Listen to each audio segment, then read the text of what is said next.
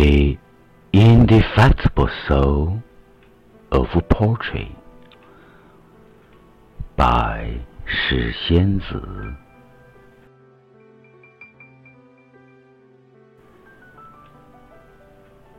If you were a book, please definitely not let me just take half a day to read it.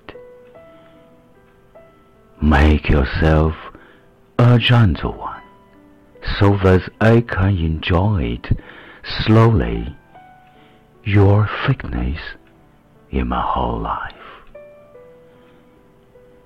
If you were a song, better make it a classical, so that I can spend a lifetime appreciating its harmony.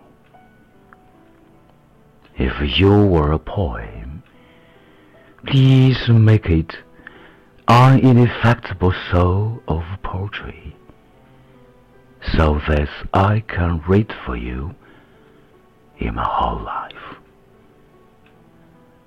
If you were a movie show, then please make it a long one, long series, so that I can gaze at it all my life.